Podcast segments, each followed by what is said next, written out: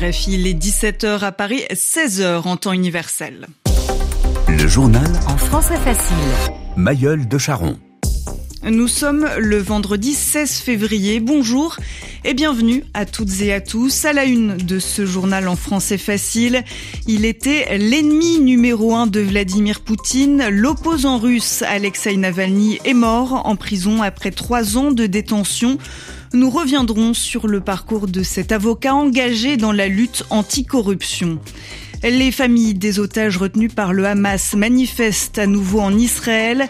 Elles demandent à Benjamin Netanyahou de poursuivre les négociations jusqu'à un accord. Mercredi, le premier ministre israélien avait demandé aux négociateurs de ne pas retourner au Caire. Et puis, en Inde, les comptes bancaires du principal parti d'opposition bloqués par le fisc, les services fiscaux, une mesure prise quelques semaines avant l'annonce attendue des prochaines élections nationales l'opposition dénonce une atteinte à la démocratie.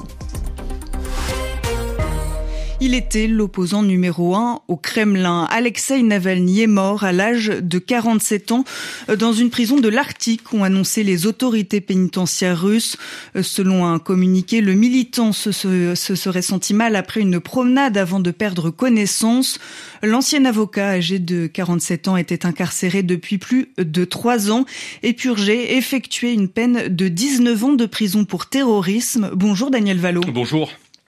On peut le dire, Alexei Navalny aura incarné à lui seul l'opposition à Vladimir Poutine. Oui, d'abord en participant aux grandes manifestations de l'hiver 2011, Alexei Navalny se distingue alors par sa fougue et aussi par un discours très virulent sur la corruption. Ce sera le principal axe de mobilisation pour Alexei Navalny dans les années suivantes. Principal car à part une candidature à la mairie de Moscou en 2013, Alexei Navalny sera ensuite écarté de toutes euh, les élections. Son travail d'opposant, il le fera donc avec ses vidéos sur la corruption. Le Kremlin, dans un premier temps, traite euh, celui qu'il euh, qualifie de blogueur par le mépris et puis, en 2020, c'est la tentative d'empoisonnement au Novichok. L'opposant se fait soigner en Allemagne, mais il revient en Russie malgré le risque. Dès son retour, il est arrêté puis condamné. Écoutez sa réaction lors de son procès en février 2021. Tout cela s'explique par la haine et par la peur d'un seul homme. Je l'ai mortellement offensé en survivant et en prouvant que c'était lui, Poutine, qui était responsable de ma tentative d'assassinat. Ils emprisonnent un homme pour en terrifier des millions. Mais ceci n'est pas une démonstration de force, c'est un aveu de faiblesse. Et j'espère que les gens vont comprendre cela, qu'on ne peut pas mettre tout un pays derrière les barreaux. Une fois en prison, Alexei Navalny ne cesse d'envoyer des messages par le biais de ses avocats pour mobiliser les Russes contre euh, sa détention puis contre la guerre. Mais l'opposant est de plus en plus marqué par les brimades, par des conditions de détention de plus en plus euh, difficiles, des conditions qui auront eu raison de lui mais pas de sa détermination puisque son dernier message, publié sur les réseaux sociaux, aura été un appel à manifester contre Vladimir Poutine. Merci Daniel Valo et la femme d'Alexei Navalny réagit cet après-midi. Vladimir Poutine doit être puni pour ses atrocités, dit-elle, dans les réactions internationales. L'Union européenne, mais aussi les États-Unis pointent également du doigt la responsabilité du président russe. Et l'annonce de la mort d'Alexei Navalny coïncide avec le début du procès d'un autre dissident, d'un autre opposant, c'est-à-dire qu'elle arrive au même moment. Oleg Orlov, figure de la défense des droits humains, est jugé pour avoir dénoncé plusieurs fois l'invasion russe en Ukraine. Âgé de 70 ans, cet ancien membre de l'ONG Mémorial, dissoute par la justice russe, en cours jusqu'à 5 ans de prison. Il risque jusqu'à 5 ans de prison. En première instance, lors du premier procès, il avait été condamné à une faible amende. L'invasion russe en Ukraine qui se poursuit depuis presque deux ans maintenant et Kiev est en difficulté L'armée annonce s'être retirée d'une position qu'elle tenait au sud d'Avdivka, ville de l'est du pays, où la situation s'est fortement dégradée, détériorée ces derniers jours face à la multiplication des assauts russes. Euh, face à un manque de moyens croissants, Kiev risque de devoir abandonner cette localité aujourd'hui largement détruite. Le président ukrainien Volodymyr Zelensky est en ce moment en Europe pour demander de l'aide. Il a signé ce matin un accord de sécurité avec le premier ministre allemand Olaf Scholz et il doit maintenant rencontrer le président français Emmanuel Macron. Le journal en français facile. Au Sénégal, le président Macky Sall s'engage à organiser la présidentielle dans les meilleurs délais. Le chef de l'État sénégalais réagit au lendemain du veto du Conseil constitutionnel à sa décision de reporter au 15 décembre l'élection présidentielle prévue initialement le 25 février. Macky Sall promet qu'il va mener sans tarder les consultations nécessaires pour l'organisation de cette élection dans les meilleurs délais. Joe Biden répète à Benjamin Netanyahu son opposition à une opération à Rafah où sont réfugiés 1 400 000 Palestiniens. Le président américain et le premier ministre israélien se sont entretenus au téléphone hier et les divergences, les désaccords sont de plus en plus nombreux. Les négociations en vue d'une trêve à Gaza en échange de la libération d'otages détenus par le Hamas ont été évoquées. Si les États-Unis affirment travailler sans relâche à un accord. Euh, Benjamin Netanyahou affiche lui une position euh, ferme et se montre peu enclin, euh, fermé à des concessions. Guilhem Delteil.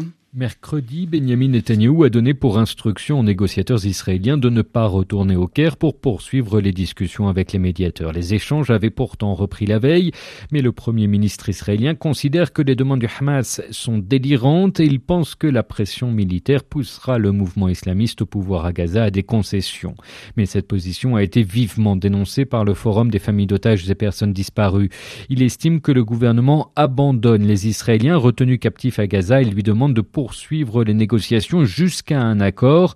Ce jeudi soir, des proches d'otages ont bloqué l'une des entrées du ministère de la Défense à Tel Aviv et l'organisation appelle à un grand rassemblement de soutien demain soir. Malgré la fermeté affichée par Benjamin Netanyahou, les médiateurs, eux, espèrent tout de même parvenir à un accord avant le début du ramadan dans un peu plus de trois semaines. Le premier ministre israélien a reçu ce jeudi soir le chef de la CIA. C'est lui qui mène les discussions pour le compte des États-Unis. Benjamin Netanyahu n'a pas totalement fermé la porte aux discussions. Nicolas Benita, Guillaume Delta, Jérusalem, RFI. En Inde, l'opposition dénonce une atteinte à la démocratie. Les services fiscaux, le fisc, a gelé, a bloqué les comptes bancaires de la principale force d'opposition du pays, le parti du Congrès. Une mesure mise en place à deux semaines de l'annonce d'élections nationales pour lesquelles le parti du Premier ministre Narendra Modi, le BJP, est donné favori. Les explications de Yelena Tomic. Dans les faits, le parti du Congrès devait fournir au fisc, dans le cadre d'une enquête des déclarations de revenus sur la période 2018-2019. Il l'a fait, mais avec 45 jours de retard. Les services des impôts lui réclament aujourd'hui plus de 23 millions d'euros. Une pénalité totalement injustifiée pour le parti d'opposition dont les comptes bancaires sont désormais gelés. Pour le parti du Congrès qui a annoncé faire appel, ce gel est une manœuvre pour mettre en difficulté son mouvement et de fait, cela tombe au plus mal car dans à peine deux semaines, on devrait connaître les dates des élections nationales. Le gouvernement de Narendra Modi est régulièrement accusé par l'opposition d'utiliser les institutions pour cibler ses ennemis politiques et le blocage des comptes du parti de Rahul Gandhi n'est qu'un exemple parmi tant d'autres.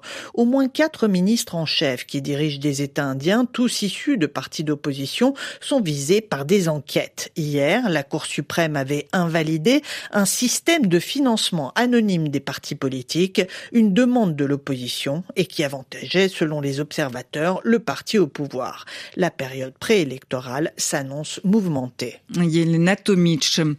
Et on termine ce journal par cette bonne nouvelle pour Paul McCartney. L'ancien Beatles a pu retrouver une guitare basse disparue depuis plus de 50 ans. Il avait joué avec cet instrument les tubes Love Me Do, She Loves You ou Twist and Shout en studio et sur scène. C'est la fin donc d'une longue enquête pour les deux journalistes qui avaient lancé un appel appel pour la retrouver. L'instrument avait été volé en 1972 dans le quartier de Notting Hill avant d'être caché dans un pub. C'est la fin de ce journal en français facile. Merci de l'avoir suivi.